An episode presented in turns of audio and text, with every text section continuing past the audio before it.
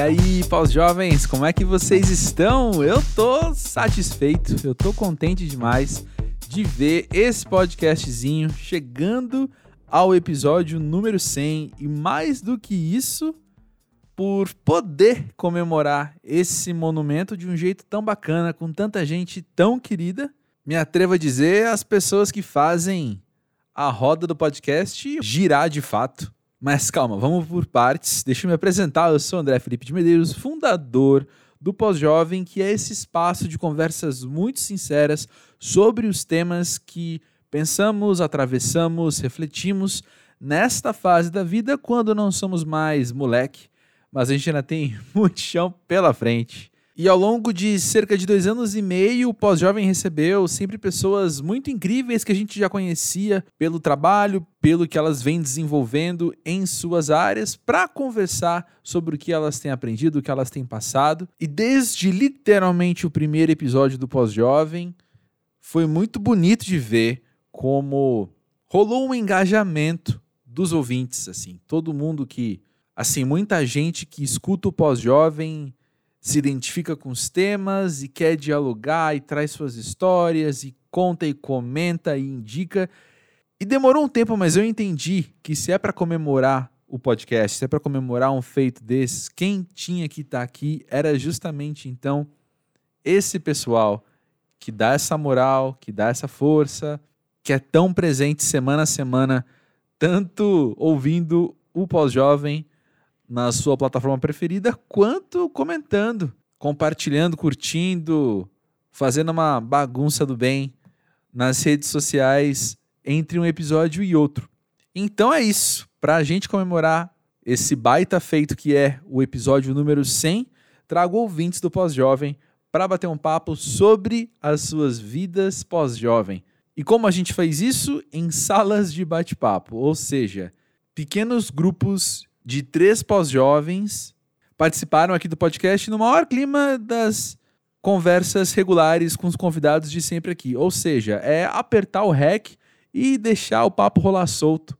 Sem muitas amarras, sem muita pauta, sem muito roteiro. Até eu falando aqui, eu falo embaranado assim porque eu tô olhando pro nada, tô olhando pra parede e tirando tudo isso do, do improviso. Por quê? Porque aqui é vida real, aqui é o orgânico, Aqui não tem foto com filtro, sabe? Enfim, eu estou muito feliz de poder apresentar para vocês Bruno, Débora e Fernando na primeira sala de bate-papo. Na sequência, Gabron, Letícia e Versô. E por último, Helena, Lilian e Tamires. Conversas muito, muito ricas com pessoas que não se conheciam e foi muito interessante como esses agrupamentos aconteceram pela disponibilidade deles, né? De poder gravar e no fim deu muita liga. Eu vi assim o pessoal ficar amigo ali em tempo real.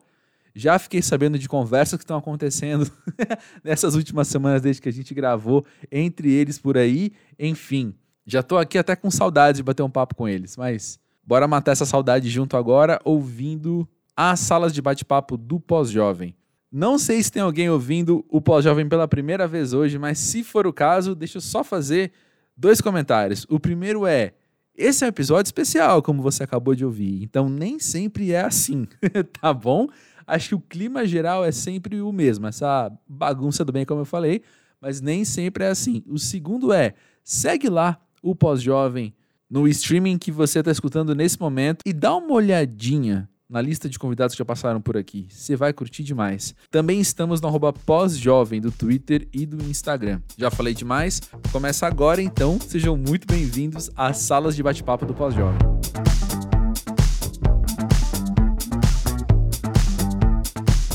Quero começar aqui conhecendo mais do Bruno. E aí, de onde você é, com a tua idade?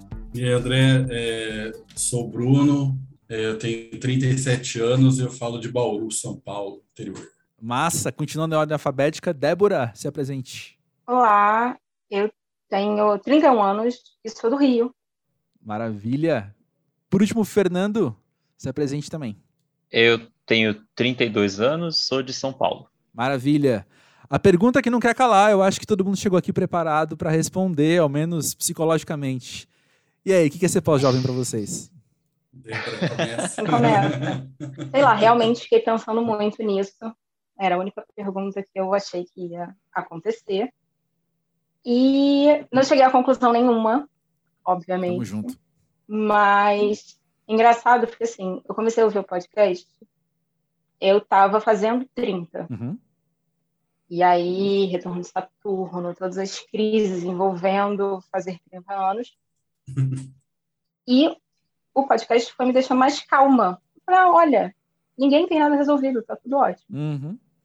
E aí, nessa época, eu achava que ser pós-jovem era um estado de espírito.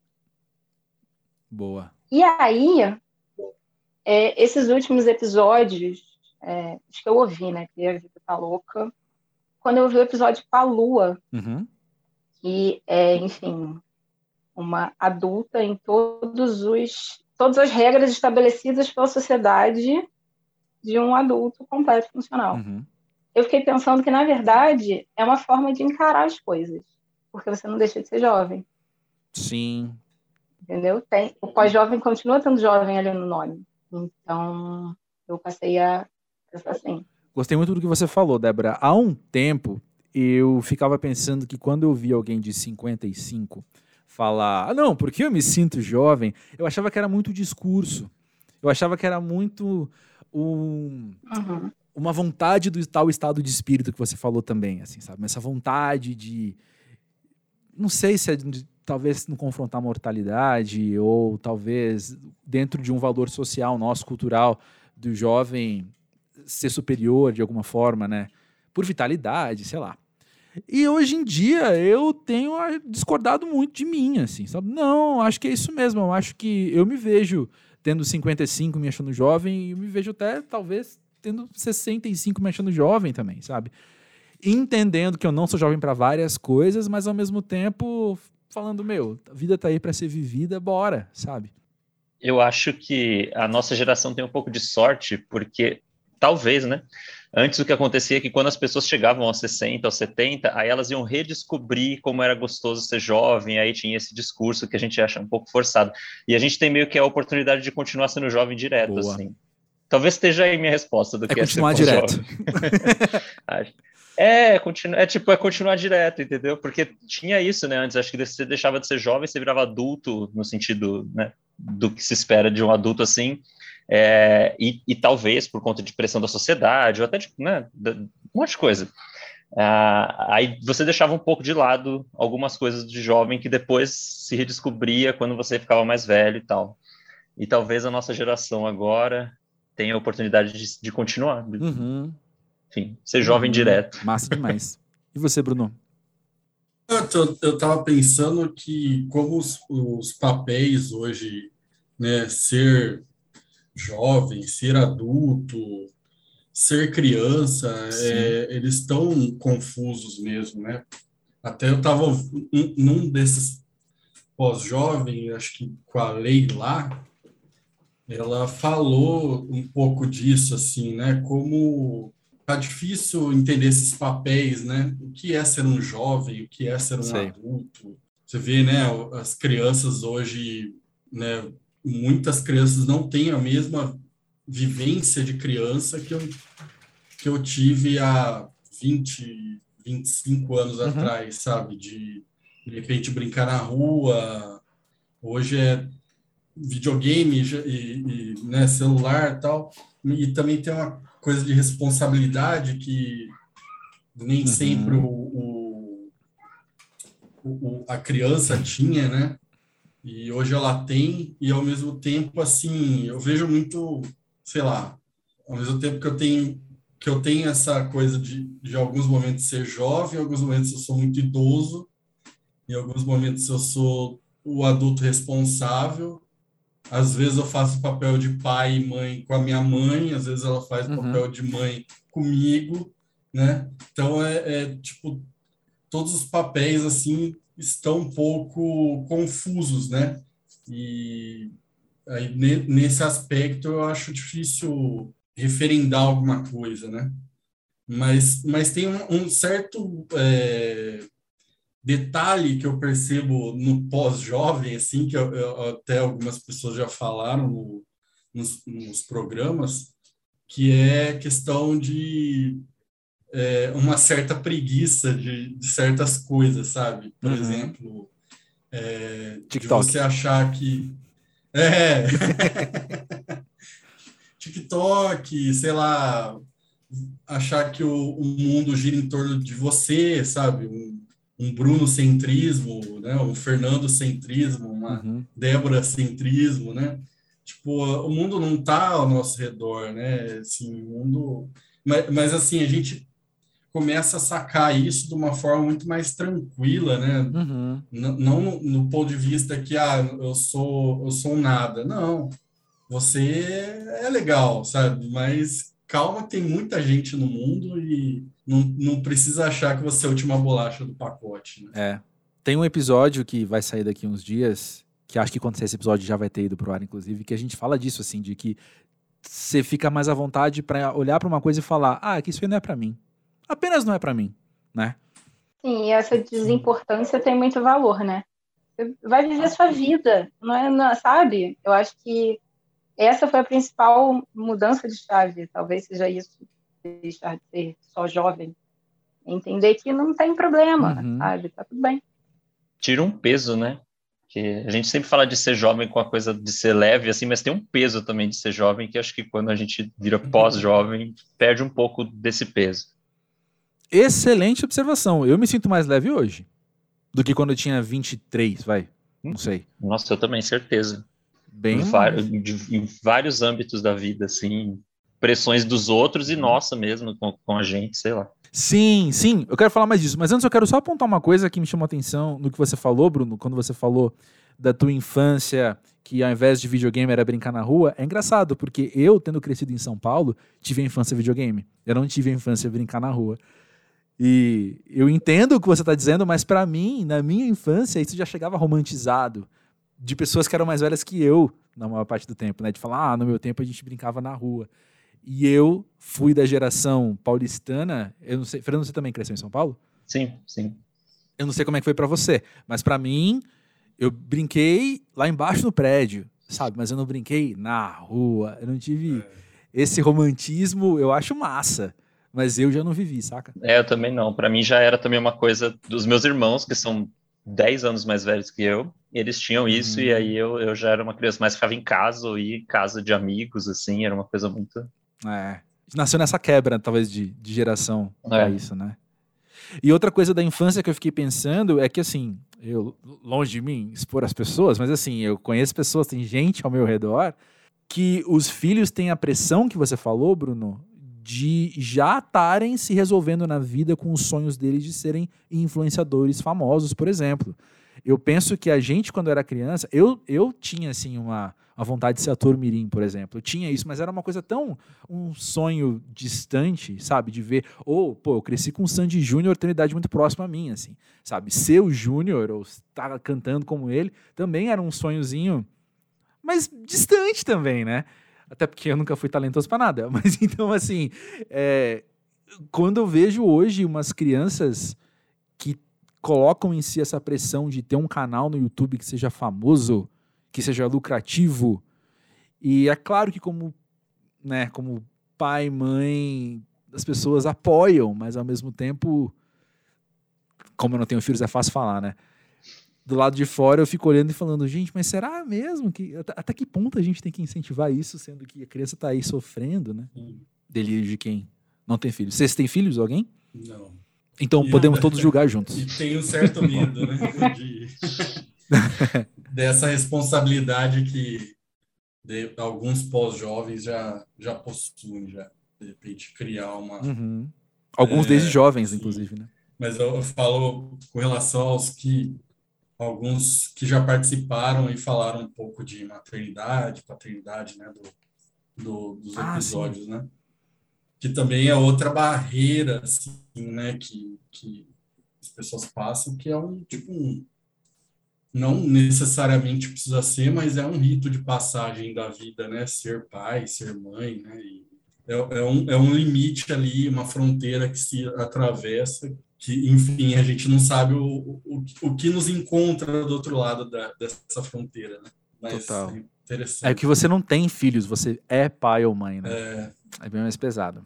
Falando sobre as pressões que a gente, que o Fernando tinha comentado, isso era algo que eu tinha notado para conversar com vocês, porque eu noto assim que uma, uma quantidade muito expressiva de comentários, de respostas, de e-mails que chegam para o pós-jovem tem muito a ver com isso. De quando sempre que a gente toca nesse assunto num episódio, naquela semana alguém se pronuncia falando: "Pois é, eu tô aprendendo a lidar com essa pressão que eu não sabia que eu tinha aceitado colocar em cima de mim. Sabe, por exemplo, a pressão de chegar aos 30 anos com uma lista que eu vou ticando do lado. Já fiz, já fiz, já completei. Já virei tal pessoa, ou já tô em tal patamar. E eu observo então que para muita gente ser pós-jovem tem a ver com ter uma outra relação com essa lista ou jogar essa lista fora também. Como é que vocês observam isso? De acordo. O negócio é assim, quando eu estava falando da, a primeira resposta que eu dei, falei era de ser um adulto institucionalizado, né, reconhecido. E eu acho que é justamente isso de ter feito tudo dessa listinha de adulto. Uhum. E tem um negócio que, assim, o Fernando falou, que a nossa primeira geração que está aí quebrando, né, com essas coisas todas, é a primeira geração do pós-jovem, talvez, acho que tem a ver com a primeira geração que está contendo com esses, com essas pressões, com essas obrigações, talvez, quebrando de uma uhum. forma consciente, ou não, ou só porque, enfim, a gente é millennial e a economia está meio ferrada, ninguém consegue fazer nada. não tem tanta opção assim. Né? é, é, assim, eu acho que é, não dá para muito separar uma coisa da outra, né? A gente teve que aceitar que é isso. A gente não precisa. E aí descobrir que não precisa é muito bom. Uhum. E abre caminho para os próximos, para as próximas gerações, que assim, eu tenho um irmão que é cinco anos mais novo. Ele já encara as coisas de um jeito muito diferente. A pressão em cima dele já é outra, sabe? Já é. Uhum. E eu acho que, sei lá, se pegar uma pessoa que seja cinco anos mais nova, vai ser completamente diferente. Então, vamos aí, ajudando as próximas é, gerações. É. é. assim queremos. Assim devemos, na verdade, uhum. né? Não, sabe o que, que é legal? Quando eu tinha uns 22 anos, acho que todo mundo tinha um pouco isso, a gente se projetava com 30 é, e pensava em várias coisas, em várias metas e tal. Eu não cumpri metade delas e agora eu não tenho nenhuma meta para os 40, por exemplo. Eu estou com 32, então a distância é a mesma. É, e eu, sabe, eu tenho, a gente tem planos e projetos e tal, mas não tem essa coisa. Acho que existe, né, quando a gente é mais novo, assim, essa coisa, ah, vou chegar aos 30, eu vou estar. Tá é, sei lá, tipo, super bem sucedido no emprego, vou estar tá morando em tal lugar, vou ter feito tal coisa, tal coisa, tal coisa. Aí cheguei nos 30, vi que não tinha mudado muita coisa.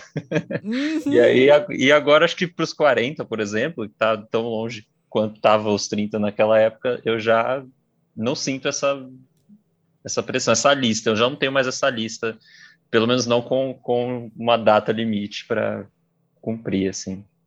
É, bom, Bruno e eu estamos chegando aos 40, assim. Chegaremos mais perto que vocês dois, né? E eu não sei você, Bruno, mas para mim, o que o Fernando falou é exatamente isso, assim. Eu olho para os 40 falando, é, isso aqui, não vai mudar muita coisa não. O que vai mudar, não sei, é só o númerozinho ali na casa decimal, que a gente sabe que é o de menos, né? É, quando eu tinha, sei lá, 22, 23 anos, eu, eu era um pouco mais talvez pragmático, assim, mais... É cartesiano nas coisas que eu fazia, sabe? Ah, eu vou estudar para concurso, para passar no concurso, para depois é, fazer uma faculdade, para depois não sei o quê, sabe? E, e, na minha uhum. trajetória, assim, aconteceu algumas, é, algumas coisas que, tipo, tudo que eu tinha planejado foi pro, foi pro saco, assim, né? de, um, de um dia para o outro. E daí eu percebi que, ok, fazer algumas sei lá, pensar algumas coisas, né, para o futuro, tal, a médio prazo, né, a, curto prazo, a médio prazo, mas é que a gente que a gente não é dono do nosso próprio destino, né? Não sei se é meio autoajuda isso falar, mas. Acho que a autoajuda seria o contrário. Acho que a autoajuda seria, não, você está no controle, você é quem manda aqui. Então é, é meio isso, assim, né? a gente não é, né? a gente não tem condição, não tem controle, né, das coisas que acontecem, ou pelo menos uma parte delas, uhum. e realmente a gente tem que, para achar, né, para encontrar coisas que a gente goste de fazer, enfim, de, de executar, a gente tem que simplesmente ir fazendo coisas que que a gente gosta mesmo, porque num, num determinado momento as, as coisas vão aparecer para a gente de uma forma, é, às vezes parece como num passe de mágica, mas não é uma mágica, né? Você está lá lutando é, do seu jeitinho, né? Fazendo determinadas coisas que vão te levar a um determinado resultado, mas sem essa pressão mesmo de, uhum. nossa, eu preciso fazer aquilo, eu preciso fazer. É, total. Uma coisa que eu fiquei pensando, Débora, quando você falou do adulto institucionalizado, eu fico lembrando de uma sensação racional. Faz sentido isso? Sabe uma coisa que você, você percebe, mas tá, tá fundado não só no coração, é do que você entende da situação, assim, né? Por exemplo, às vezes eu vou, na época que eu saía de casa, eu ia visitar minha avó, alguma coisa assim, e eu falava, vó, quer que leve alguma coisa? Ela dava risada. Tipo, não, eu não, não é você que vai trazer alguma coisa aqui, né? E eu fico pensando, mas você, na minha idade, tinha dois filhos. A minha. Quando minha mãe tinha a idade que eu tenho hoje, a senhora já era avó, sabe? Então, assim, será mesmo que eu sou tão criança que eu não posso passar na padaria antes, comprar um pãozinho para levar para a senhora, sabe? e eu fico pensando que se talvez eu cumprisse algumas coisas que na cabeça dela me fariam ser adulto, ela não indagaria se o neto dela de 36 anos é adulto, sabe? Sim. Faço exatamente pela mesma coisa. Eu estava falando de de levar comida para a avó. lembrando, eu tenho uma família muito grande. Hum. E aí sempre tem, assim, eu tenho muitas tias, avós. Sempre chega, chegava, né? Mas Natal, aí sempre tinha aquela tia-avó com um presentinho para cada um. E eu tenho uma prima uhum. que tem a mesma idade que eu. E ela teve filho muito novo. Eu acho muito nova, né? E ela, desde que ela teve filho, ela começou a ganhar pano de prato. Como todas as minhas tias. E eu era a única que continuava Olha. ganhando uma, uma outra coisinha.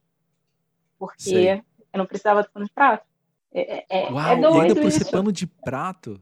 É, não, é, tem ainda camadas. Tem um simbólico, né? Camadas é. aí, não vamos entrar nesse assunto.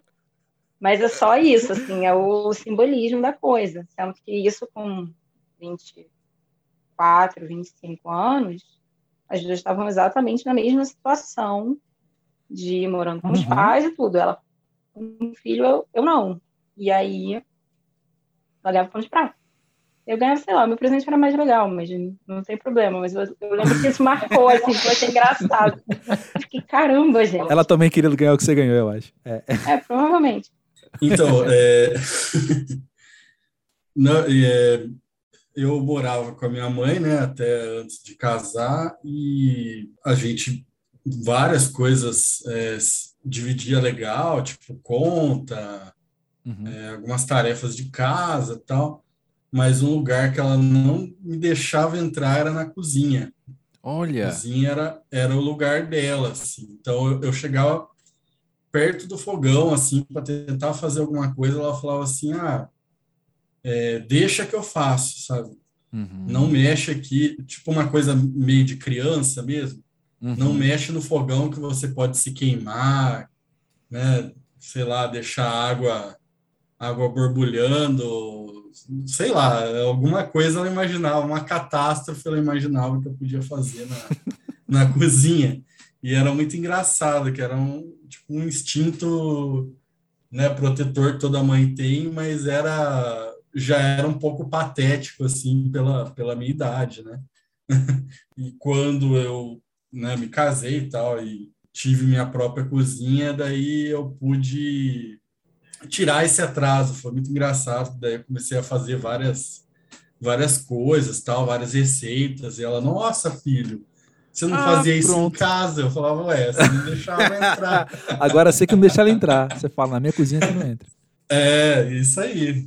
Não, eu deixo ela entrar porque ela cozinha muito bem, então... Verdade, né? tem que manter, manter a honra, manter, manter a moral. É. E uma outra coisa que eu queria perguntar para vocês também, que é um assunto clássico do pós-jovem, que sempre alguém entra, queria ouvir de vocês, qual é a relação de vocês com redes sociais? E vamos deixar claro, estamos gravando isso aqui no dia depois do apagão internet, que deixou todo mundo na paz de não ter notificações. A minha é, assim, eu para resumir, eu fiz um perfil no TikTok e eu nunca usei. eu parei ali, assim. Eu fiquei bastante aliviado ontem com, essa, com esse apagão, assim. Eu não tenho mais Facebook. É, e o WhatsApp, assim, me irrita um pouco. Então, eu, eu uso, é claro, para coisas práticas, enfim.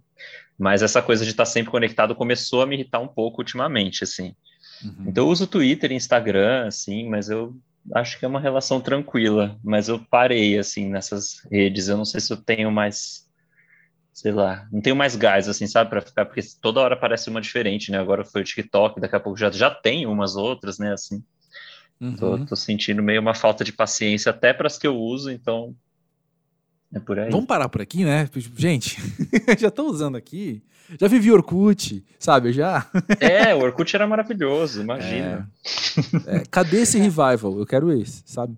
É, ontem eu me senti obrigada a reviver o ICQ, porque eu queria ah. continuar falando com meus amigos.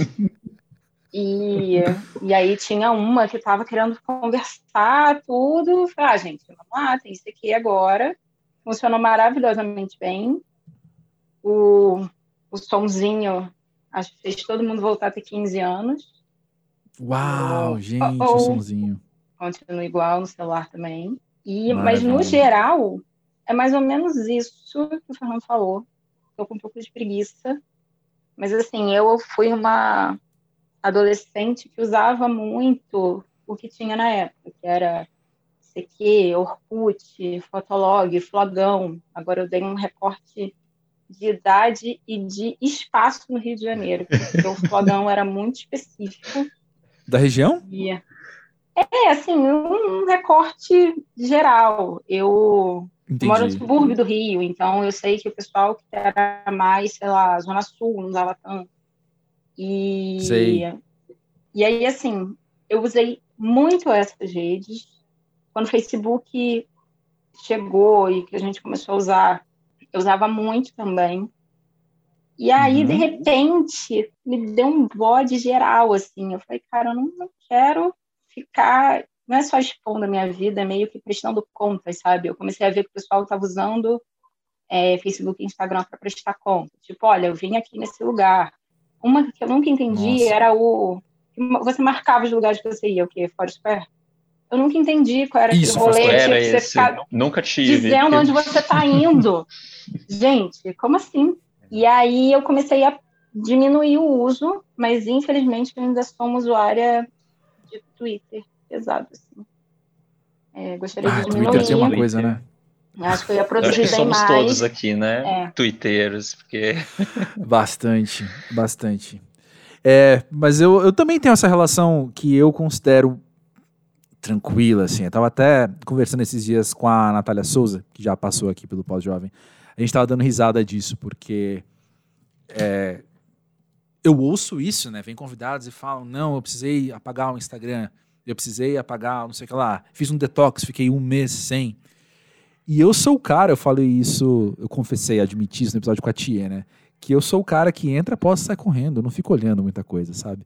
Eu às vezes só fico vendo, vem uma, uma piada que eu quero fazer, eu sei que três amigos vão gostar, eu vou, faço e vou embora. Depois eu volto para ver se eles viram, sabe? E sempre são esses mesmos três que viram, sabe? Então, assim, eu, eu acho que é tranquilo. Só que aí, de vez em quando, quando eu ouço muitas histórias das pessoas preocupadas com redes sociais, eu penso, será que eu estou me enganando? Será que eu estou mentindo para mim mesmo? Sabe? Acho que vale a pena ficar atento. Vocês pensam isso de vez em quando também? Rola uma, bate uma insegurança com isso também? Será que eu estou passivo demais com as redes sociais, sabe? Eu acho que depende de como a gente como é como a gente usa, na uhum. verdade. Então, eu já, eu já ouvi também muita gente falar que o Instagram era tóxico porque você ficava vendo as pessoas todas bonitas e malhadas e na praia eu viajando assim. É. Então, aí... aí eu falei, ah, tá, é que eu, tipo, sei lá, eu sigo meus amigos, eu sigo uma pessoa ou outra, tipo, famosa, assim, sabe? Então, acho que uhum. depende muito de como você, né, tipo, experiencia a, a rede social, assim. E acho que até o Twitter é assim, né? Porque o Twitter pode ser bem bad vibes também, dependendo do que você segue, uhum. das coisas que você mergulha, assim. Eu já tive umas fases do Twitter, assim, de ficar de bode, assim, que eu falei, gente, não, não tá rolando, assim. Principalmente quando tem alguma coisa, tipo, eleições acontecendo, sabe? Ou qualquer coisa, assim, muito E aí você fala, não, não, não dá, não dá para mergulhar nisso aqui agora, senão. Aí tem que dosar mesmo. É... Então acho que é a forma como a gente. Eu acho que você está certo, na verdade, André, porque você está está usando em doses pequenas. Então. É, mas aí que vem a hipocrisia. Fala, Débora. Não, porque eu acho que a gente tem que saber como usar também, né? Porque você escolhe seguir as pessoas. Então, é. se o Instagram é tóxico, você já parou para pensar em quem você está seguindo? Sei lá, eu não fico gente vendo malhada, vendo gente malhada na praia, porque eu não sigo gente malhada que vai à praia, sabe? No máximo, os meus amigos que casualmente estão nesse grupo. Mas eu escolhi usar o Instagram assim, eu trabalho com coisa visual, então é referência, é imagem bonita, é artista, é curiosidade, é meme, sabe? De preferência uhum. meme, mas não tem muito tanto esse peso. O Twitter é mais complicado, porque você segue uma pessoa que você gosta do conteúdo dela, mas aí ela retuita um negócio E você não tem Ou ela só curte, às vezes aparece coisa que a pessoa só curtiu, assim, só deu um like lá, é. e aí aparece pra você e fala, meu Deus, o que, que é isso que tá aparecendo aqui? Exato. É, o Twitter tem, tem isso.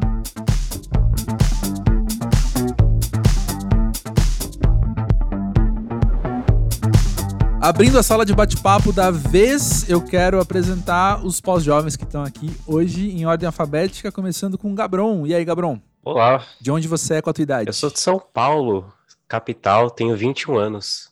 Boa. Letícia, minha companheira de música pra ver. Olá. Feliz que eu tô com você aqui. Conta aí, Letícia, a sua idade e onde você é. Eu tenho 25 anos e tô falando do Distrito Federal. Boa. E também Versô. Conta aí, Versô, de onde você é com a tua idade. Eu tenho 22 e moro em São Paulo, embora no meu coração eu seja da Bahia. Você nasceu na Bahia ou é só do coração? Eu morei, morei a adolescência na Bahia, minha família é toda de lá. Ah, sim, ah, sim, legal. Bom, pessoal, a pergunta de praxe que nunca quer calar é: para vocês, o que é ser pós-jovem?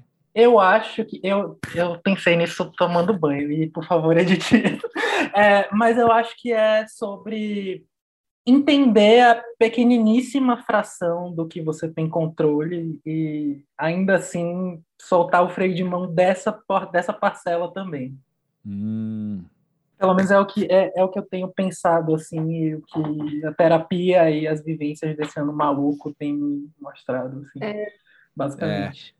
Mas alguém já passou por essa esse processo mental assim de perceber que tem menos controle na vida do que achava? Ah, total, total. É, cara, eu acho que esse lance do pós-jovem, para mim, ele é até uma coisa meio paradoxal, porque a todo momento eu me sinto velho, porém eu me sinto pós-jovem. Então é um ciclo vicioso que, cara, quando você sai do ensino médio, para mim, pelo menos, foi uma puta de uma porta de entrada. Só que aí depois eu penso, cara, peraí, eu saí do ensino médio, então eu ainda tô jovem, mas eu não tô mais jovem. Então eu acho que o pós-jovem, na verdade, é, é cíclico, sabe? Você sempre vai se sentir mais jovem no futuro e mais velho no futuro, enfim. Eu, eu, eu não sei se tem uma definição palpável, mas acho que é, são, é, feito esse, é feito de ciclos, sabe? Eu acho que é um pouco, um pouco disso. Eu fiquei pensando muito nessa pergunta, né? Por ser ouvinte do, do podcast, eu fiquei, essa é a única pergunta que eu sei que vai acontecer. E aí, para mim, eu acho que tem muito a ver com não se levar muito a sério. Que tem a ver também com esse hum. rolê do limite, né? Assim, do, do tempo, de ter controle sobre as coisas. E... Mas eu, a, a minha vivência me diz que não se levar muito a sério é uma coisa que você só adquire com o tempo também, né? Porque eu acho que quando a gente é muito novo, a gente quer se validar, quer dizer que a gente sabe das coisas, e aí depois, quando você entende que você está perdendo, você não tem o controle sobre tudo ou sobre nada, uhum. aí eu acho que também você tira um pezinho assim do acelerador e para de se levar tão a sério, de ser tão literal com tudo, assim. Boa, Boa, muito bom. Tem uma relação de segurança e insegurança muito forte também, né? Com certeza. E quando você fala de. Agora fugiu a palavra que você usou, não sei se foi de aceitação do grupo, mas alguma coisa assim que você quis dizer. É, de validação. Validação, perfeito. Eu penso que também tem a ver com uma coisa que a gente já falou no podcast algumas vezes. Quando a gente é adolescente, quando a gente está no ensino médio, como o Gabriel falou, as pessoas, por mais que que venham de famílias diferentes, por exemplo, quem está ao teu redor na tua sala, por exemplo, leve uma vida parecida com a tua, sabe? É, é mais parecida do que diferente na maior parte do tempo. E aí, assim que acabou o ensino médio, por exemplo, acabou, cada um tá de um jeito. Então, antes, uma sensação de normalidade era um pouco mais definida também, talvez. Quando você não tem mais esse referencial horizontal, que você olha para o lado. Eu estudei no colégio, por exemplo, que a gente usava uniforme. Então é, é, tudo muito padronizado. É tudo muito parecido. Você olha em volta e visualmente é parecido. Né? Por mais que nós fôssemos diferentes em personalidade, em sonhos ou em criação. Ainda tem mais, como eu falei, mais semelhanças do que diferenças, talvez. E aí, de repente, não tem mais isso. Então, o meu senso de, de pertencimento precisa Total. mudar. E aí, com isso, as questões de validação precisam se adaptar e aí que eu ganho segurança para apenas ser, né? Eu, eu acho que toda essa saída do, do ensino médio, né, continuando nesse assunto, eu acho que ao mesmo tempo, ao mesmo uhum. tempo que a gente consegue percorrer os nossos caminhos de uma maneira mais, sei lá, ma mais nossa, eu acho que também é um chute na bunda, assim, sabe? De, tipo, é com você, irmão, é só com você, não existe mais. Quando eu fiz 18 anos, eu comecei a trabalhar e, cara, minha mãe sempre se preocupou muito comigo. A partir do momento que eu fiz 18 anos, uhum. minha mãe me deixou, assim, não no sentido ruim, mas, sabe, tipo, agora voa aí, sabe? Tipo, faz o que você quiser e dormir na casa de qualquer pessoa você pode dormir e vai com Deus, tá ligado? Então, ela mesmo meio que me guiou para eu ser mais livre, entendeu? Então, tipo, também acontece muito disso, cara, de você se sentir uhum. meio perdido, só que essa perdição ela ela é gostosa de, certo, de certa forma, porque é, cara, é, é bom esse caos, assim. Hum, é bom esse hum. caos, assim, pra gente se sentir perdido e livre ao mesmo tempo. É muito confuso, tá ligado? Verdade. É um grande mix de susto com poder que você não sabe direito o que fazer com uhum. aquilo e uma maluquice. Uhum. E só voltando no que a gente estava falando sobre as coisas de perder o referencial, tem até um meme disso, né? Tipo, a coisa de ter vinte e poucos é que você tem amigo que casou e tem filho, você tem amigo Exato. que formou, você tem amigo que jubilou na faculdade, você tem amigo que foi fazer sei lá o quê. E, e aí. É, é, total isso, assim. Pensando nisso que o, que o Gabrão falou, eu fiquei esses dias pensando muito, assim, uma, uma piração, sei lá, aleatória. De, sobre estabilidade, né? Hum. Sobre o que, que significa estabilidade ou ter estabilidade na vida. Assim. E aí eu fui, fiquei muitos dias pensando nisso, e eu cheguei num lugar que é, eu acho que a estabilidade ela é uma ilusão, hum. no sentido de que é, a gente nunca vai ter todas as coisas que a gente acha que precisa para se sentir estável o tempo todo. Às vezes você está ok numa área da sua vida e a outra, por ter essa liberdade também do que você faz com a sua vida, você está completamente bagunçado. Então, em um campo tá tudo ok, no outro não tá, e aí a minha sensação é de que se vende, né, assim, o capitalismo, o mundo, enfim, uhum. vende para gente que para você ser feliz, você tem que ser estável em todas as áreas da sua vida, e isso é impossível. Sim. Eu acho que também tem a coisa de que, tipo, colocam na sua cabeça de que, sei lá, aos 30, digamos, você vai ter coisas XPTY que vão te dar mais ou menos uma sensação uhum. de estabilidade, sabe? E não necessariamente, assim, tipo, enfim, é, eu particularmente estou nesse processo de jogar tudo para cima, assim, tipo, eu larguei a faculdade e aí estou fazendo umas artistagens, assim, aprendendo, circulando por várias linguagens artísticas e tudo mais. E só não sei o que vou fazer e pensando em ir embora de São Paulo e pensando em várias coisas assim. E ok com isso, sabe? Tipo, eu, sei lá, eu tô, eu tô nesse uhum. processo de, de me desligar desse conceito de que, tipo, ser estável é necessariamente estar num lugar legal e você ficar. Enfim, eu acho que é muito essa coisa de que, sei lá, nossos pais, nossos avós tinham de fazer uma coisa pro resto da uhum. vida, sabe? E aí, não sei, pelo menos para mim, eu acho que a coisa vai ser muito mais cíclica e de tempos em tempos eu, eu acho que vou tender a repensar as coisas, uhum. assim, e dar umas mudadas meio bruscas do que ficar fixo numa certa estabilidade. Digamos. Faz sentido. É, até porque o atrito, né? O atrito de alguma forma faz a gente se movimentar, né? Boa. Assim, você ficar no mesmo lugar sempre, sei lá, é é uma repetição que uma hora vai cansar, eu acho, né? Então, talvez não enxergar essa a mudança ou o atrito como algo que é necessariamente negativo e, e- e destrutivo, sei lá. Perfeito, Uhum. perfeito, Lê. Versou, quando você fala disso de você estar se desprendendo dessas coisas, desses conceitos de estabilidade, você acha que a pressão para você da busca pela estabilidade é mais interna ou mais externa? Eu acho que hoje em dia é mais externa, e aí eu tô aprendendo a não ligar Uhum. tanto e só fazer o que eu tiver no meu feeling de fazer Uhum. mesmo.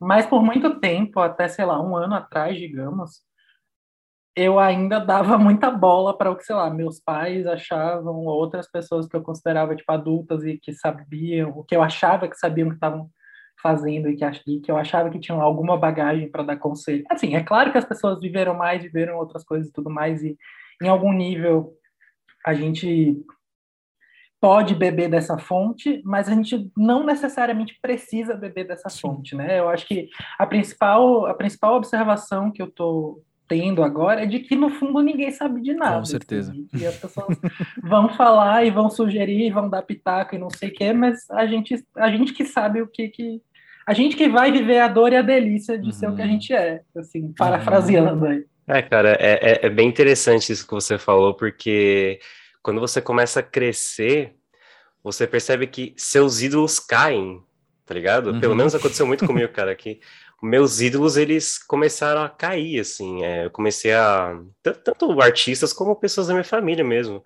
Tipo, pô, minha mãe sempre foi um modelo de vida pra mim, mas a partir do momento que eu cresço, que eu consigo ganhar dinheiro, que eu consigo pa- pagar minhas contas, eu consigo ter uma percepção de como que é a vida adulta e tudo mais, você percebe que, cara, as pessoas são confusas. E, tipo, ninguém tem a resposta para tudo, Uhum. sabe? É impossível você ter a resposta para tudo. Então, cara, é outra coisa que, sei lá, deixa a gente muito louco, assim. Muito foda. Eu me lembro claramente de encontrar com professores meus do ensino fundamental, assim, e ter aquele estra- estranhamento de, tipo, é só uma pessoa comum? É isso mesmo, assim, sabe? Exato. É. É muito Pessoa bizarro. comum é um termo melhor do que o que eu anotei aqui. Eu anotei humanização enquanto Uhum. a gente estava conversando. Porque é bem isso mesmo, né? A gente passa por esse, esse processo no qual as idades, de repente, são cada vez menores, né? Por exemplo, tem gente que, sei lá, tem primo, primo meu, que eu não sei quantos anos tem meu primo, o que eu tô pensando, mas ele deve ter 25, 27 hoje. E, obviamente, a diferença de idade dele tem 27, creio eu, para eu que tenho 36, é muito menor hoje do que quando. Não sei fazer essas contas agora. Mas quando eu era adolescente, ele era criança. Entendeu? Uhum. Sim, É muito sim. menor, assim. Então, eu fiz a, eu fiz a comparação do mais velho pro mais novo, né? Mas quando você, o que eu quero dizer é, quando você chega a uma certa idade, você tem talvez 18, como o Gabriel falou, talvez 20 e poucos, você vai vendo que os adultos estão cada vez mais perto da sua idade, né? E aí você começa a olhar e esse, esse caído mito nada mais é do que uma maior humanização de fato, assim, a pessoa, o que era mito vira pessoa, né? Tem uma personificação, assim, de falar, ah, gente como a gente. Uhum. Mesmo que, mesmo se a pessoa não admitir, mesmo se a pessoa é, quiser te convencer do contrário, mas até isso, né? Até a pessoa querer estar num status diferente do seu, é, acho que é, é algo muito humano, porque desperta, tá despertando inseguranças dela. Às vezes, quando a gente é da sua família, eu passo por isso, já passei por isso, que é por o seu primeiro filho, primeiro neto, primeiro sobrinho. O, o meu crescer é um reflexo do envelhecimento dos outros, sabe? Então, são sempre muitas significações que a gente só vai entender se a gente olhar para as pessoas enquanto gente.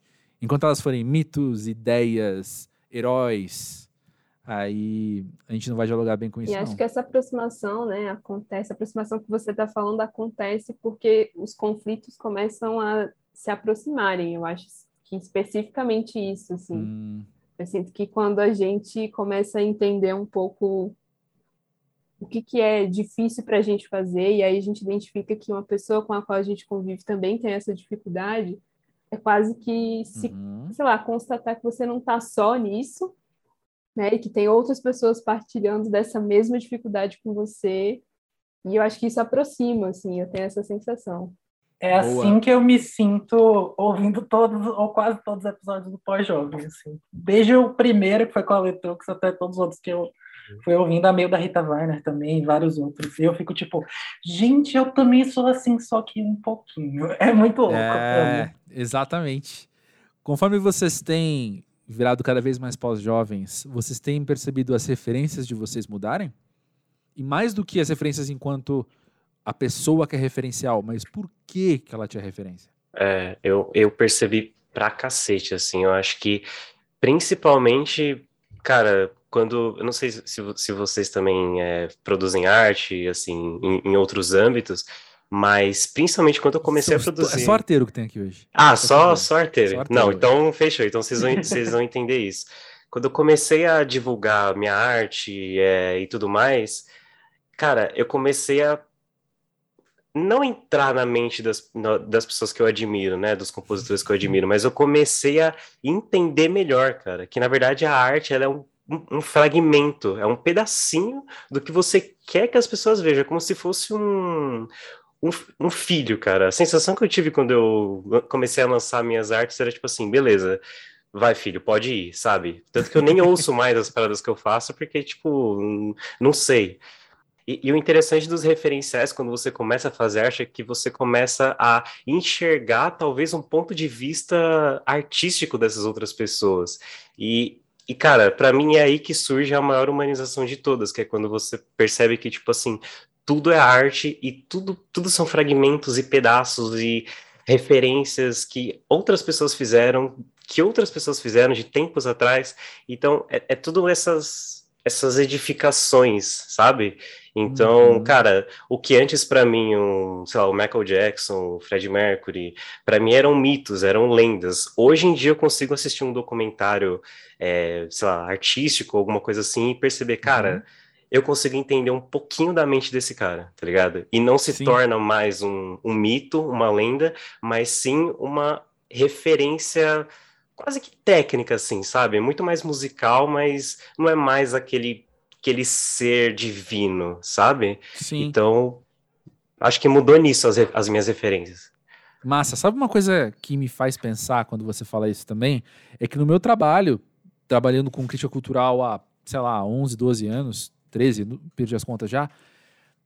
Quando eu converso com artistas mais jovens, as palavras, as frases são intencionalmente mais, eu vou chamar de profundas uhum. do que com artistas mais velhos. E uhum. às vezes eu converso com gente bem mais velha, que tem carreira de 40, 50 anos, né? E com eles eu percebo que as frases são mais simples, só que as verdades conseguem ser mais profundas ainda. Uhum. E eu uhum. acho que tem muito a ver com o que você falou, porque talvez o artista em começo de carreira, o artista que está nesse estágio de desenvolvimento, ele é muito intencional em abrir essas cortinas e olhar o que está atrás dos bastidores. E o artista que tem não sei quantos anos de carreira, décadas de carreira, tá lá, uhum. já sacou isso, sim, já tá sim. olhando. Os fragmentos que você falou que, que revelam pessoas já é o, o dia a dia. Então é uhum. muito bonito passar por isso, é muito bonito esse processo que você está vivendo de entender a humanidade da arte, né? A humanização uhum. dos artistas e poder chegar a esse lugar também, que não dá para forçar, acontece no caminho natural das coisas, né? Uhum. Esse lugar de apenas estar tá lá fazendo. Sim, Letícia estuda isso, né? Ela sabe dizer isso melhor é. que eu. Eu sinto que para mim as minhas referências se tornaram muito mais próximas, até porque, enfim, primeiro eu, eu formei em letras, né? Depois eu fui migrando para as artes visuais, mas no início, assim, eu comecei a ter um contato muito intenso com poesia na faculdade. E eu comecei a me interessar muito pelos poetas vivos, pelos poetas contemporâneos, pelas pessoas que existem uhum. no tempo de agora. E pelas redes sociais, essa aproximação se tornou muito mais fácil. Então eu podia mandar uma mensagem, eu podia tentar entrar em contato. E aí eu comecei a ser super cara de pau mesmo, assim, Ou às vezes era uma coisa muito intensa para mim, do tipo, eu li um poema que, que era muito intenso para mim, e eu falei, não consigo guardar isso para mim, eu preciso contar para essa pessoa. E aí eu escrevi, né, porque o Facebook ainda estava no auge, eu escrevi, eu mandei uma mensagem, e fiquei dias esperando a resposta, assim, muito ansiosa.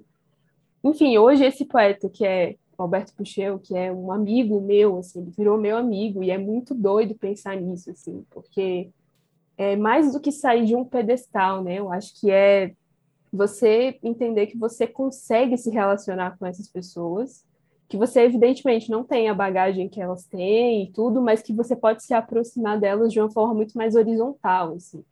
E é claro que tem uhum. vários artistas que para mim, enfim, especialmente talvez os mortos, que estão em um lugar de destaque, assim, porque é isso, esse contato ele uhum. se dá a partir da, da produção e da arte dessas pessoas. Mas eu fui entendendo que me interessava muito me aproximar das pessoas que vivem no mesmo tempo que eu, embora tenham vivências e, enfim, contextos diferentes, mas dessa aproximação que se dá muito de uma forma muito horizontal, assim. Eu acho que isso isso para mim foi o que mudou, assim, né, em questão de, de referência, assim, até porque algumas dessas pessoas, é, esse caso específico do Alberto Puxeu era alguém que eu lia antes de entrar na faculdade. E aí hoje ter uhum. essa dimensão de que eu posso mandar uma mensagem no WhatsApp para ele sobre alguma coisa, ou estabelecer um diálogo que é muito mais informal até, é, eu acho que isso para mim é o que faz os olhinhos brilhar, assim, porque essa relação, né, que, que a gente está falando aqui desde o início, dessa relação mais humana com as pessoas. Que né? lindo, que lindo isso. E vem cá, gente, como é que é a relação de vocês com envelhecer? Projetado, né, para daqui não sei quantos anos. Mas Cara, isso causa o que em é... vocês? Ansiedade. É? Ansiedade. É, cara, assim, é, eu tenho uma, um medo bem grande. Cara, não sei, é uma ansiedade, assim, uma coisa de caralho, tô com ruga pra caralho já, sabe? Tipo, que isso, nossa, homem? total, total, total. Eu tenho, cara, eu tenho muito, muito, eu não, tenho, eu não sei se eu tenho medo de morrer, mas eu tenho medo de envelhecer, de, de, de estar uhum. velho, de, de ficar datado, entendeu? Uhum. Uhum. E aí eu fico vendo assim e tal, tipo, cara, mano, preciso estar bem e tal. É uma cobrança, uma autocobrança, né? É, que não é saudável que eu faço, mas meu processo com envelhecimento, ó, o Gabrão aqui, dia 6 ou 10 de 2021, é, não é muito bom, não. Não, curto muito, não. Interessante. E vocês? Para mim é uma coisa muito. Eu não sei, uma coisa que eu tenho falado na terapia, eu até falei com alguns amigos esses dias, é que, tipo, sei lá, pensa que eu tenho 22 agora e eu tô fazendo terapia e vivendo um processo louco em que eu tô me descobrindo tudo mais há 3, 4 uhum. anos no máximo. Então, tipo, imagina os próximos 22, sabe? Também com terapia e também com arte e várias coisas, tipo. E os próximos 44, sei lá. Então, acho que para mim traz muita esperança de viver muita coisa massa e, e me descobrir, me reinventar igual a Lady Gaga em todas as eras e enfim. é meio por aí.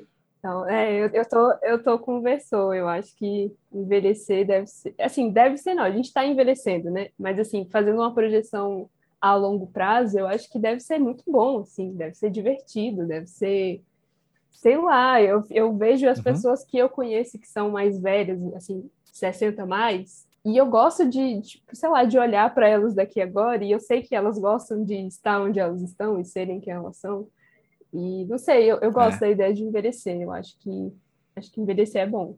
É, eu vou pegar, vou pegar essas frases que vocês falaram, vou levar pro coração, porque eu é foda, então, tipo, vou, vou me inspirar nisso que vocês falaram aí. Aí, já é, serviu para alguma coisa hoje? Porque... Serviu, é, eu penso pô. nisso porque quando eu tinha, sei lá, 20 anos, que não tem muito tempo, mas ao mesmo tempo parece que faz muito tempo, uhum. é, eu, sei lá, tinha uma cabeça X e olhando para a Letícia de 25 anos agora, olhando para esses cinco anos atrás, eu fico pensando o quanto foi bom ter envelhecido, sabe? O quanto foi bom esses uhum. cinco anos terem passado, assim. Porque daí é isso, eu acho que a gente começa a, a acessar, talvez, versões mais interessantes da gente, né? Uhum. À medida que o tempo passa, eu tenho essa sensação. Total. E eu acho que sobre a parte física do envelhecer, assim, eu já tomo remédio para doença crônica agora. Então, assim, é um mero detalhe. Um treininho, vai. É, um renil da Avon, assim, faz uns procedimentos. Ah, quanto a isso, eu espero muito ficar com o cabelo completamente branco, inspirado na minha mãe, que tá com o cabelo completamente branco agora. É, pô, é muito chique mesmo. É, Elegante. é sim.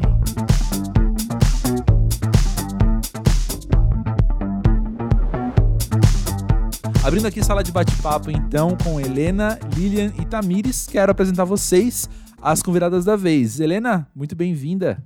Qual a tua idade e de onde você é? Oi, prazer estar aqui. Eu sou a Helena, eu tenho 35 anos e sou de Mogi das Cruzes. Lilian, conta de você. Qual a tua idade e de onde você é? Eu tenho 30 anos, eu moro na, em Sorocaba, São Paulo, também interior, e acho que é isso. É isso. Tamires, tua vez. Oi, gente, legal estar aqui. Eu sou Tamires, tenho 33 anos e moro em Mogi Guaçu. Pós-jovens, me contem uma coisa. Pra vocês, o que é ser pós-jovem? Eu fiquei pensando, eu falei assim, ah, com certeza ele vai fazer essa pergunta, né? E eu falei assim, ah, o que, que a gente responde? Aí eu cheguei naquele dilema, acho que todo entrevistado chega, que é, ah, já sei que ele vai fazer essa pergunta, mas eu não sei o que eu respondo. Mas Uhum. para mim, ser pós-jovem, eu acredito que a gente está numa fase que a gente acumulou um pouquinho de experiência, que faz com que a gente acredite que as coisas vão acontecer, assim, né? A gente consegue perceber que as coisas acabam acontecendo, independente da nossa ansiedade e tal.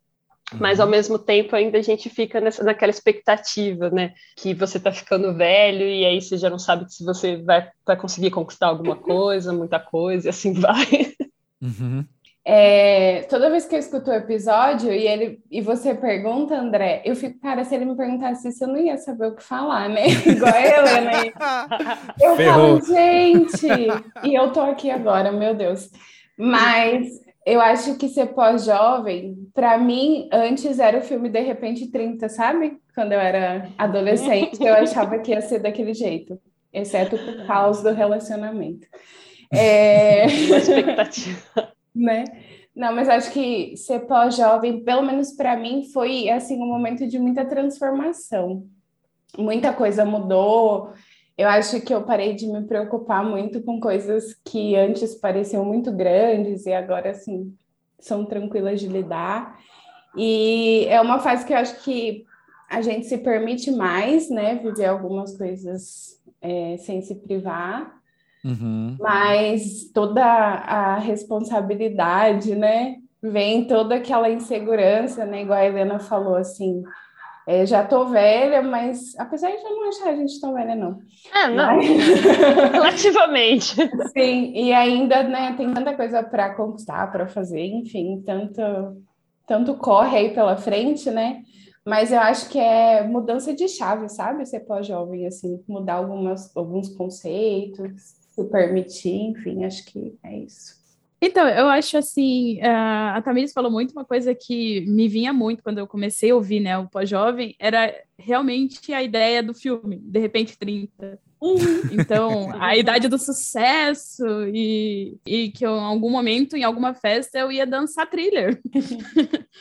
Michael Jackson e tudo mais. E, e essa ilusão, né, com a idade de que você ia chegar em determinado momento, que é uma trajetória que não é nossa, né? São visões que vão sendo colocadas para gente. E hoje em dia eu tenho mais tranquilidade para pensar assim, apesar das leituras que eu tive de que 30 era uma idade importante, pouca coisa eu consigo ver mudando concretamente, não exatamente como como nos filmes, que é aquela virada, sabe? De repente você é você tem sucesso conquistou tudo na carreira e tem, sei lá, chegou no seu um milhão de, de reais com 30 anos. Essas ilusões meio que vão caindo naqueles castelinhos de, de cartas, assim, e, e por um lado é muito bom, a gente chega muito mais consciente, sabe? E hoje em dia, tudo que o pós-jovem me traz, inclusive, tudo que eu tenho conversado na minha roda, é que como os 30 vai dando aquela tranquilidade pra gente, de você já não se ligar tanto nessa opinião dos outros, no que os outros foram colocando que para você era sucesso. Hoje em dia, para mim, já não faz muita coisa, não faz sentido. Inclusive dançar trilha, que eu não sei dançar. Olha, eu vou humildemente dizer que acho que vocês três falaram coisas que se completam bastante. Porque olha só, a Lilian falou de uma certa idade do sucesso. Quando a Helena falou de expectativas e a Tamires falou de viver sem se privar. Parece que a gente, costurou, a gente costurou aí um raciocínio assim, de que é as pessoas, a sociedade, a vida, sei lá, Hollywood, com seus filmes de repente 30, colocaram expectativa na gente de que a gente chegaria numa idade do sucesso agora, mas a gente que chegou aqui sem o sucesso que a gente imaginou que teria, a gente redefine, ressignifica essa ideia de sucesso e não se priva de viver do nosso jeito, saca? Qual a ideia que vocês têm hoje do que é sucesso? Eu tô passando muito por, por essas quebras de, de conceitos, assim, né? Acho que uma coisa que eu quebrei bastante é aquela coisa da gente ficar preso só naquilo que a gente se formou. Ah, eu só sei fazer isso, eu sou, sei lá, sou formada em engenheira, eu sou engenheira florestal, então eu só sei trabalhar com planta. E aí eu me, desper, eu me vejo trabalhando com peças de decoração uhum. hoje. Está relacionado com planta? Sim, mas é, não é, eu não fiz isso na faculdade, né? Então, tipo, eu rompi essa primeira barreira.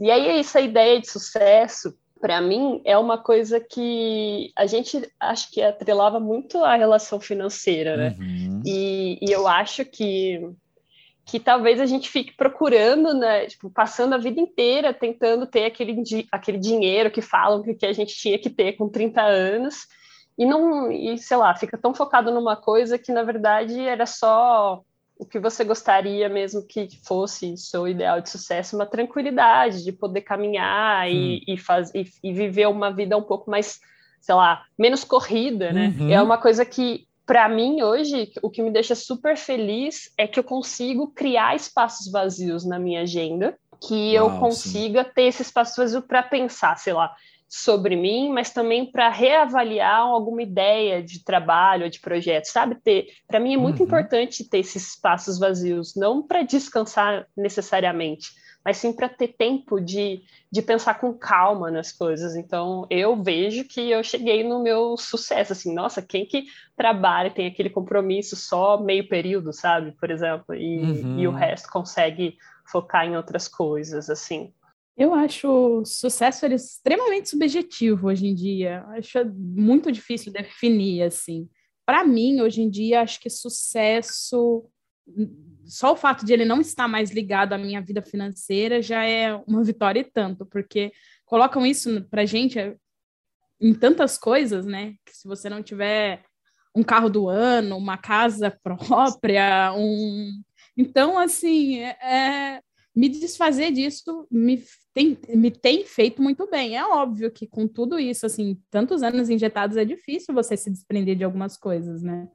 Então, por exemplo, eu não fiz faculdade, eu trabalho, a profissão que eu tenho, tipo, eu nunca imaginei ter, eu nunca imaginei, ah, um dia eu vou trabalhar como motogirl, não, nem existia, acho que quando eu comecei a pensar em profissão, isso, sabe, essa possibilidade.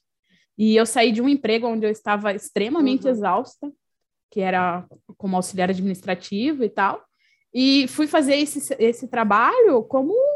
Uhum. Na época, acho que foi quase que uma brincadeira, assim. Uhum. Eu gostava de andar de moto, falaram que ia me pagar para isso. Hoje em dia eu sou MEI, né? Trabalho com uhum. logística toda de express. E, uhum. assim, me sinto muito feliz. Não sei dizer se isso vai ser o meu ideal de sucesso por muito tempo ou quanto tempo será, mas me sinto muito feliz e o sucesso para mim é isso, ter uhum. tranquilidade de deitar na minha cama sossegada, de ter esses tempos que nem a Helena falou agora, né, de ócio, assim. Então, eu faço meu tempo, eu tenho, eu trabalho dentro do meu tempo, do meu horário, não trabalho os finais de semana, uhum. e isso para mim é maravilhoso, porque me deixava muito estressada pensar nessa rotina, sabe? De indú grandes indústrias, por exemplo, que é o que eu fui criada para fazer, sabe? Minha mãe achava que trabalhar em uhum. grandes multinacionais, como operadora era algo muito, muito bom, sabe? Criar uma carreira assim. E hoje em dia eu não sinto isso e sinto que estou muito bem sucedida. Excelente. No que eu faço, sabe? E tranquila com isso.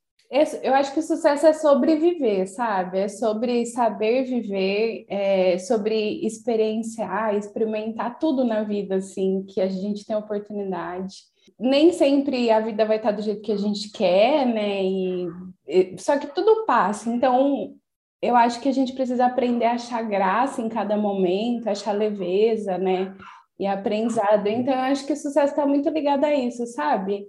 A você saber viver cada momento e o, tudo que aquele momento tem para te ensinar e poder, igual as meninas falaram, né, fazer aquilo que você gosta, que te dá espaço, né? Claro, nem todo mundo tem essa possibilidade, mas saber experimentar cada fase, assim, cada caminho que a vida traça para gente.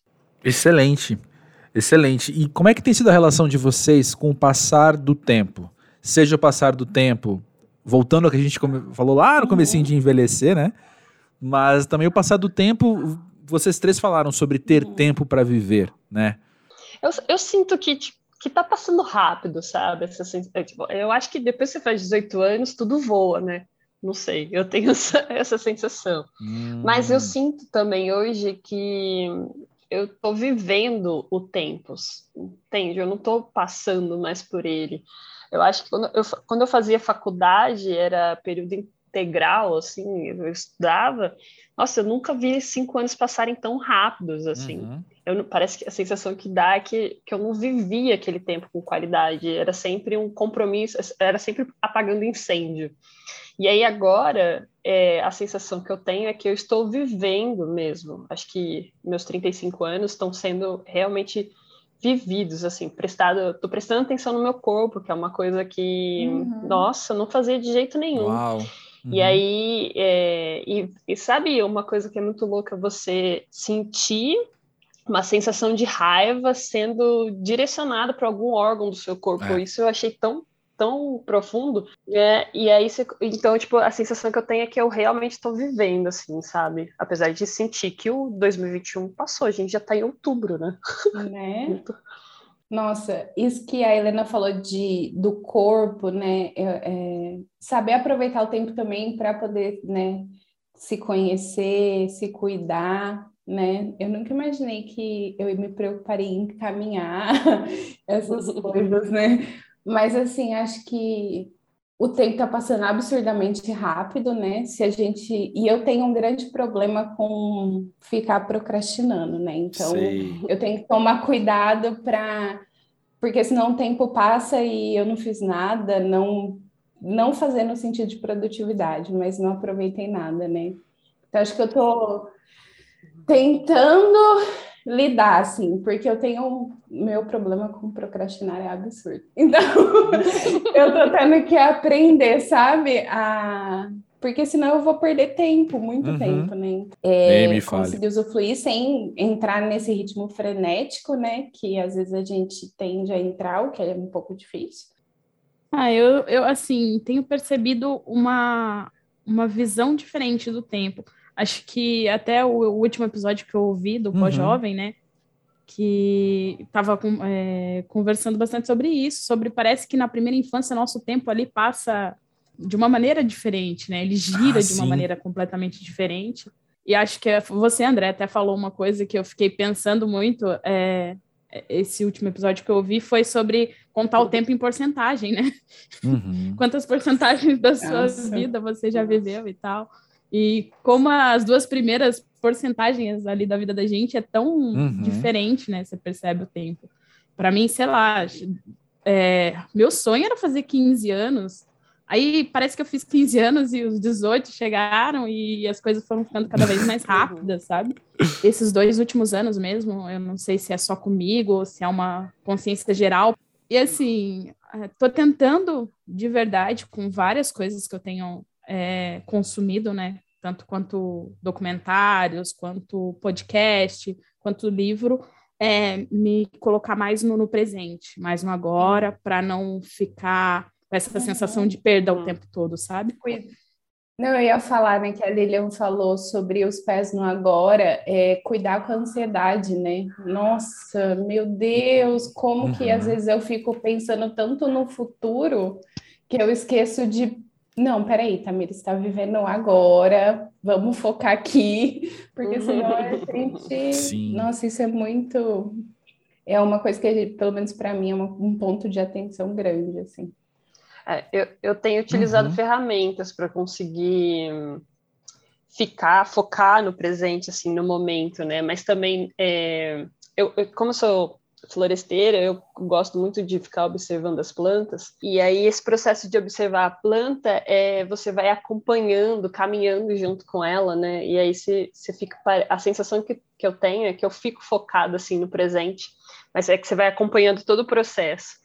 E aí também você é, consegue fazer um paralelo até de construção de, de, de projetos, de sonhos também, porque você vê que a, da flor até virar um fruto tem um tempo certo de amadurecimento dessa, dessa planta, tudo. Olha. Que eu acho, eu acho muito bonito, uhum. assim, essa percepção.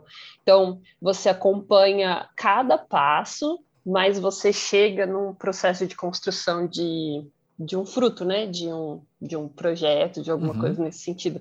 E você vê que leva tempo.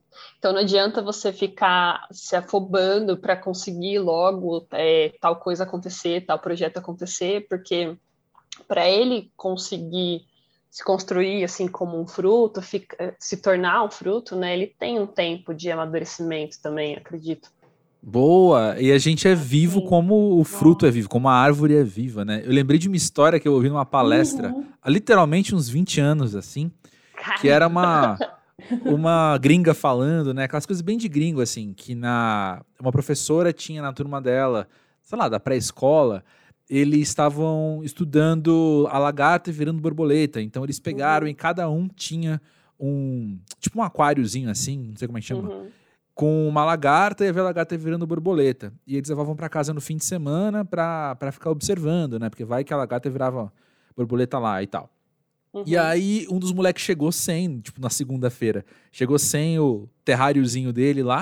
A professora falou: "O que aconteceu?" Ele falou: "Ah, é que você falou que a lagarta entrava no casulo e ficava bem quentinha para virar borboleta, eu coloquei no micro-ondas." Ai, Nossa. E aí, a moral da história era, né? Ninguém, você não consegue colocar nenhum amadurecimento no micro-ondas, né? Tudo tem que levar necessariamente o tempo que leva para crescer, né? Acho que o que a gente está vivendo, sendo pós-jovem também, é essa compreensão que a gente tinha de uma maneira muito rarefeita quando a gente tinha 15, 18 anos, né? Uhum, de que a gente uhum. vai precisar de tempo para crescer. Ao mesmo tempo que a gente começa a conseguir projetar Projetar também é muito rarefeito, né? Mas já tem um, um, um, certo sabor, assim, pensar, ah, então ter 60 anos, vai, significa uhum. continuar amadurecendo, uhum. né? Isso faz muito sentido para mim. Inclusive, o que a Helena falou, a gente tem uma brincadeira aqui em casa, né? Que a gente tá ficando velho porque tá começando a gostar de plantas. é um, e... é um marco, né? É um não momento. é só na sua é. casa, não. É, exatamente. Então, você começa a ficar velho, parece que você começa a, a observar isso e querer cuidar e tal. E a gente começou em casa aqui é, com dois cactos. Uhum. Compramos no mercado esses cactuzinhos de decoração mesmo. Uhum. E tá tão bonitinho ver ele crescer, gente. Uhum. Aí eu converso com ele de vez em quando e, e, cara, vai mudando o formato e você vai vendo aos pouquinhos, sabe? Uhum. É, é, muito bonito de assistir, assim, esse uhum. processo. E acho que o que a Helena falou, para mim, faz muito sentido. Acaba trazendo a gente um pouco para o processo do agora, sabe? Sim. Uhum. De um, o cuidado, pouco a pouco. Então, a gente falhou na missão com um, mas o outro tá ali, firme e forte. Ah, boa, é isso. Alguém aqui tem Cara, filhos? Não. Não. Eu não tenho. É, porque eu tava pensando que talvez a gente tendo filhos, a gente também acaba tendo uma outra compreensão desse tempo de amadurecimento, né? Sim, é, faz sentido, né? Porque você vai acompanhando todo o processo também de crescimento. Eu tenho sobrinha, né? Minha sobrinha tem um ano e sete meses. E aí, e todo esse processo dela de começar a ter os primeiros movimentos, depois a começar a andar, agora ela está falando, e aí ela vai aprendendo. Isso é, você começa a perceber mesmo cada passo a passo, né, que a criança Sim. vai dando nesse sentido. É, Sim. eu falo de planta porque, mas criança faz todo sentido também ter, ter esse olhar. É, em outras palavras, ninguém aqui tem filho, mas todo mundo tem planta. eu acho que é, é a moda, é, é a sensação do momento agora. Eu tenho sobrinhas também, e é, é, realmente, o que a Helena falou é muito bonito de ver. Eu tenho uma com cinco anos agora, e tenho uma com quatro, vai fazer quatro, na verdade, ela tem três, uhum. e, e um que acabou de nascer, tem seis meses, eu acho. E acompanhar esse processo mesmo, assim, como tia, né, não sendo tão presente como os pais, também é muito bonito. Então, Uhum. hoje eu recebi uma mensagem da minha sobrinha pedindo para mim levar ela no judô, porque a mãe dela não quer que ela faça.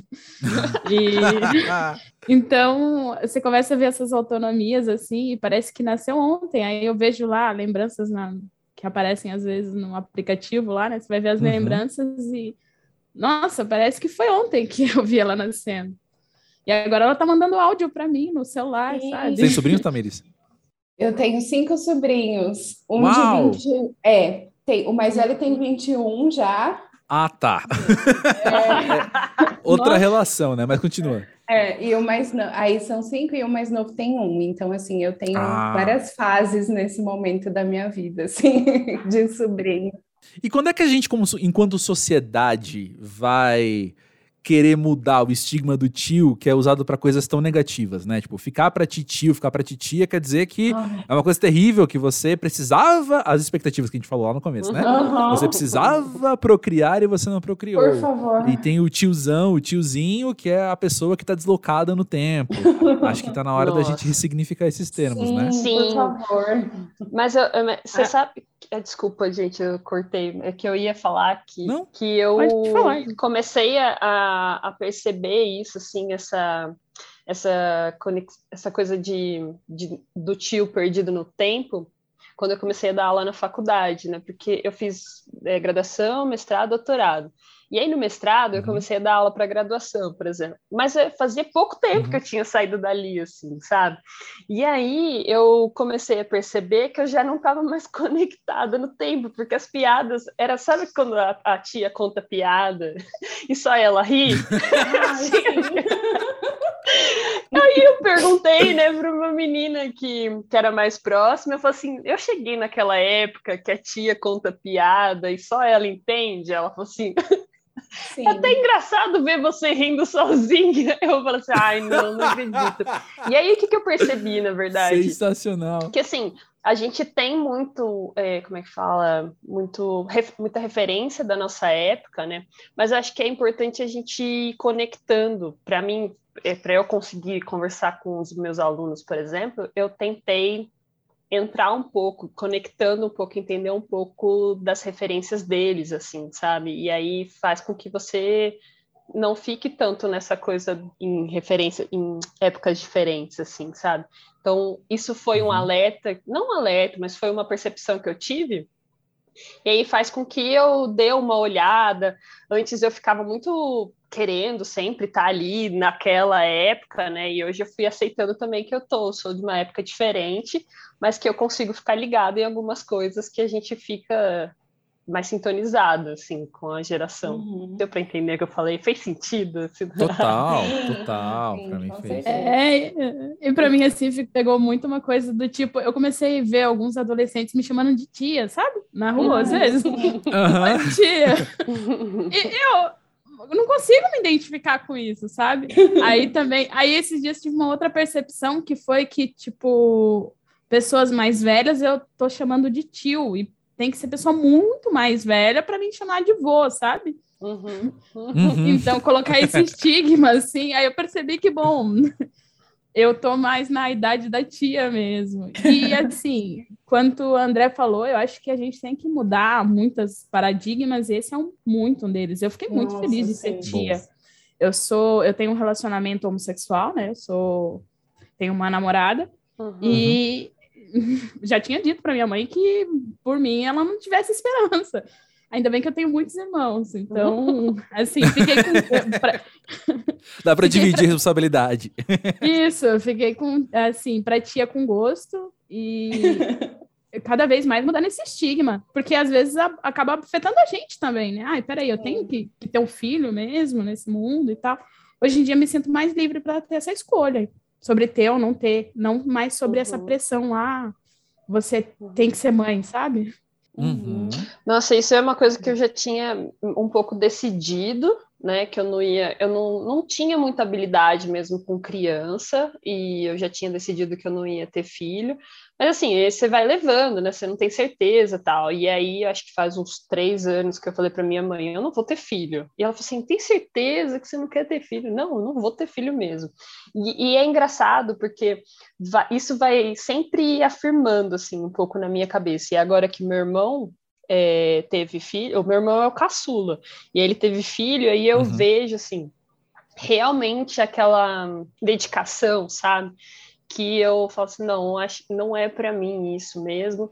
E eu acho que é difícil não, não acho que é difícil, mas foi é, mesmo tendo essa certeza direto eu sofri uma pressãozinha assim da, da sociedade, acho que geral, dos tios, né, da é. família, de de você não vai ter filho, não vai casar. Acho que casar para mim é muito mais forte do que eu ter filho, assim, sabe? Eu sinto uma pressão muito maior de ser. Talvez porque são passos, né? Um depois do é, outro. É, né? Pode ser. É.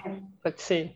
Né? Se eu tivesse, é que eu sou solteira hoje, mas se eu tivesse talvez namorando ou casando, você não vai ter filho, né? A cobrança do filho ia é, ser maior. Eu observo Sim, isso. É. Mas é, mas para mim assim foi tá cada vez mais forte essa também pensando nessas mudanças, né, que a gente está falando de tio, de dessa do tiozão como uma coisa ruim, mas também da mulher solteira, eu acho também que é uma coisa que já, nossa, já sofri muito com isso.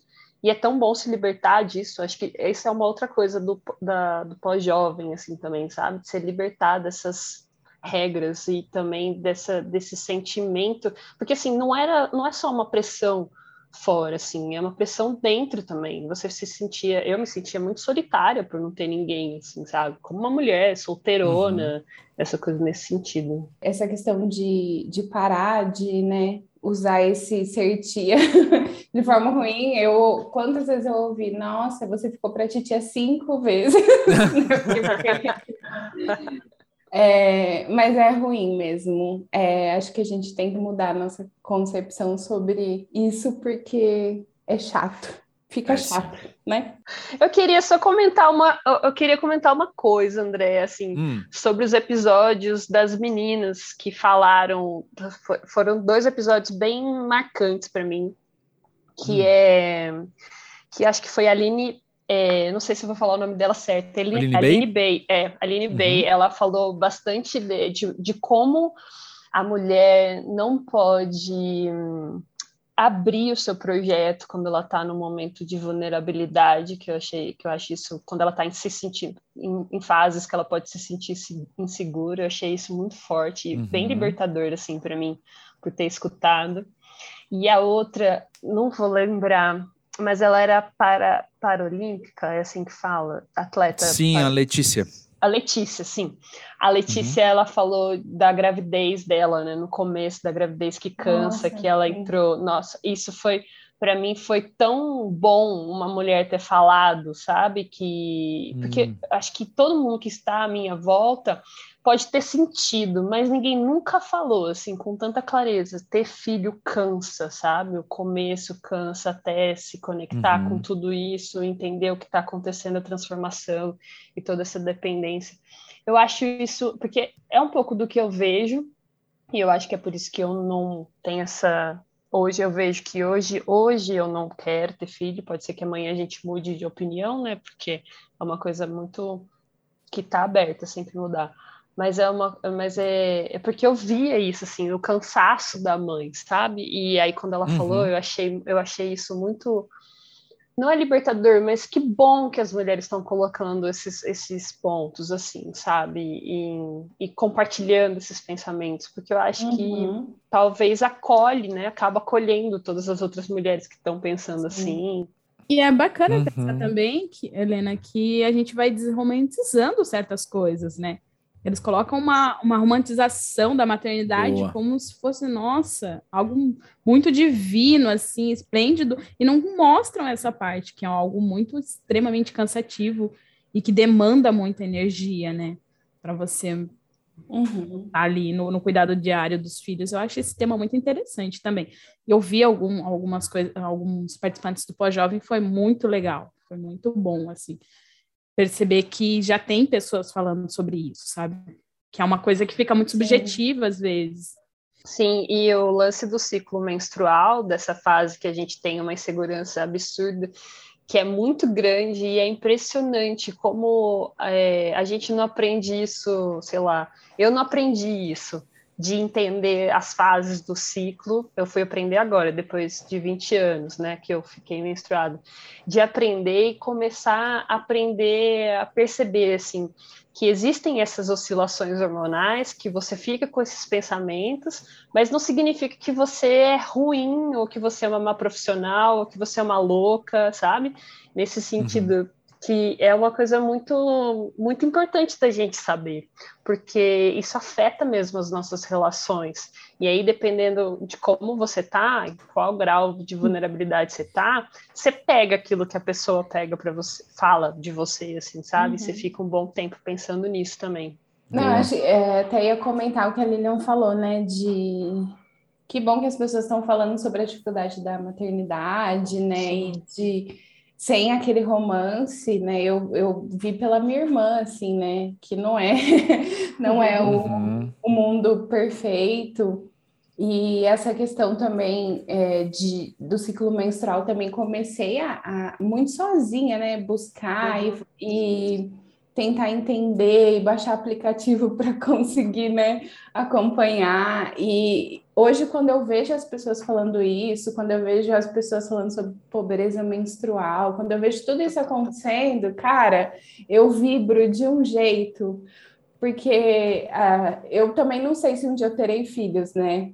Mas quando eu penso, quando eu tiver uma filha, eu quero poder assim clarear o que eu puder com ela, uhum. para que ela não tenha que, sabe, ter que descobrir sozinha, ter que às vezes, porque acaba virando um peso, né? Eu fico lembrando da minha da minha adolescência era um peso, nossa, eu tenho que esconder que eu, né, eu tenho uhum. que é aquele uhum. negócio, é uma vergonha, né? Como uma vergonha. E eu falei, nossa, se um dia eu tiver uma filha, que eu não sei se eu terei, mas, assim, se um dia eu tiver, eu quero poder deixar isso leve para ela e para qualquer adolescente que eu tenha contatos hoje, eu quero deixar isso tudo muito leve. Que bom que a gente está aberto mais. Sim, isso é muito legal.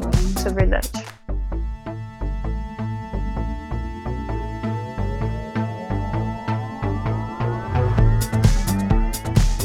É, pessoal, é isso, né? Ó, festa, fim de festa agora, no caso, né? Já estamos naquele momento meio inventando desculpa para não ir embora, para ficar mais um tempo, porque a companhia está muito boa. E foi muito esse o clima das gravações das salas de bate-papo, mas eu admito que esse é o clima também de grande parte dos episódios do Pós-Jovem. Como tem sido bom poder conversar nesses níveis pessoais e poder ouvir sobre medos e poder ouvir sobre arrependimento e sobre dúvida e também sobre satisfação e sobre sonho e sobre realização. Tudo isso ao mesmo tempo, porque a vida é tudo isso ao mesmo tempo, né? E poder falar isso com pessoas tão diferentes em idades, em experiências, locais também. Mas no fim a gente lembrar que é tudo gente e é tudo gente vivendo aqui da maneira que dá para viver, estando bem, do jeito que dá para estar bem. E eu quero aqui firmar meu compromisso com você que está ouvindo, então, que estamos aqui para isso, tá? Estamos aqui para todo mundo se ajudar a estar tá bem do jeito que dá. E tá naturalmente cada vez melhor, assim, né? No sentido de fazendo melhores escolhas a partir do que a gente sabe, a partir do contato que a gente tem com os outros, aprendendo a respeitar mais, aprendendo cada vez mais que todo mundo está aí na sua própria batalha, né? Assim como eu tô e você tá, todo mundo tá e a gente pode deve cultivar a tal da empatia, porque esse mundo tá difícil demais e se a gente puder não piorar, acho que já ajuda muito, né? Mas bora aí, o Pau Jovem continua para além dessa primeira centena de episódios. Assim que esse episódio sair, eu vou estar tá gravando ou saindo de uma gravação de um episódio que vai pro ar daqui a algumas semanas, ou seja, a roda continua girando mesmo, com esse apoio tão afetivo, tão significativo do pessoal que escuta o podcast. E tamo junto, e vamos junto. Não posso me despedir de você que está ouvindo esse episódio sem, sem que eu deixe um agradecimento do tamanho do mundo para esses nove pós-jovens de idades tão diferentes que passaram aqui pelas salas de bate-papo, locais diferentes também, né? E a todos os meus amigos que deram e dão continuamente uma moral absurda, uma força absurda, e dão ideias, e dão sugestões, e fazem críticas, e estão sempre comigo me encorajando a dar continuidade ao pós-jovem. Eu não vou citar nomes para não constranger ninguém, mas também para não me constranger se eu esquecer algum nome. Vocês sabem sim quem vocês são. Tem um nome que eu vou trazer aqui à frente só, que vocês conhecem, o Nick Silva. Quero agradecer mais uma vez, pela enésima vez, vou continuar agradecendo porque a gratidão é real.